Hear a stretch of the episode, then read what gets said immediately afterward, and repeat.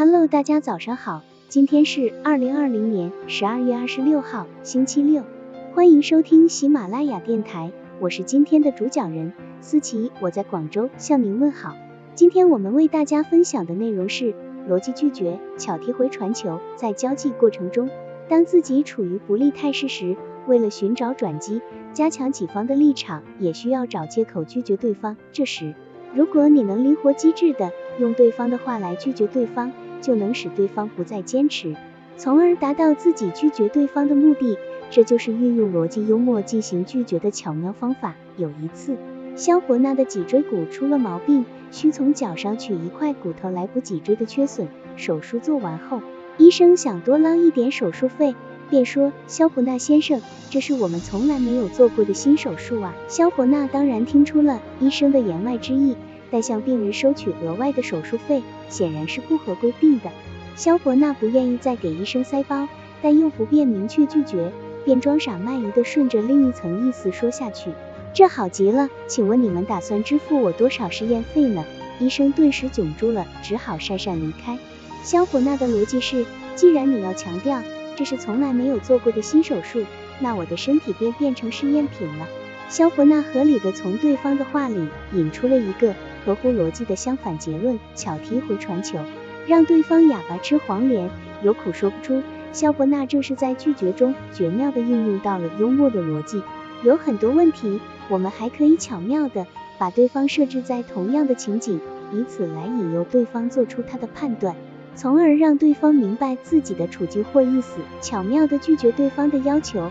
历史上的艾森豪威尔将军就是一位擅长运用逻辑幽默的人。有一次，一个人问艾森豪威尔将军一个有关军事机密的问题，艾森豪威尔将军作耳语状说：“这是一个机密问题，你能替我保密吗？”